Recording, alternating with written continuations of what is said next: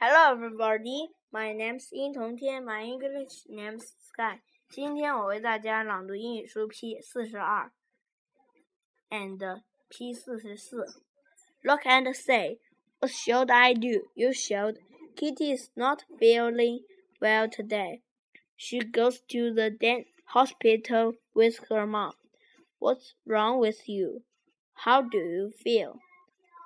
I have a cough. She has a fever too.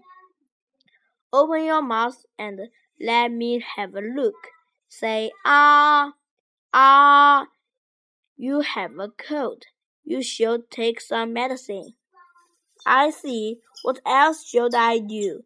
You should drink a lot of water and have a good rest. You will be better soon.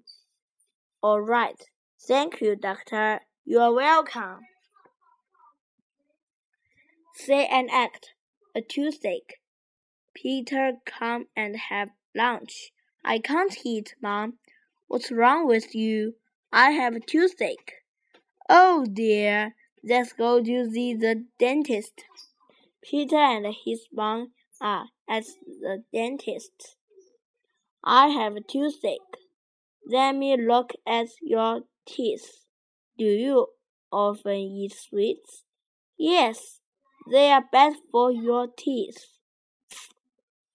You shouldn't drink too many soft drinks either. How many times a day do you brush your teeth? Once in the morning. You should brush your teeth in the evening too. I see. What should I do now?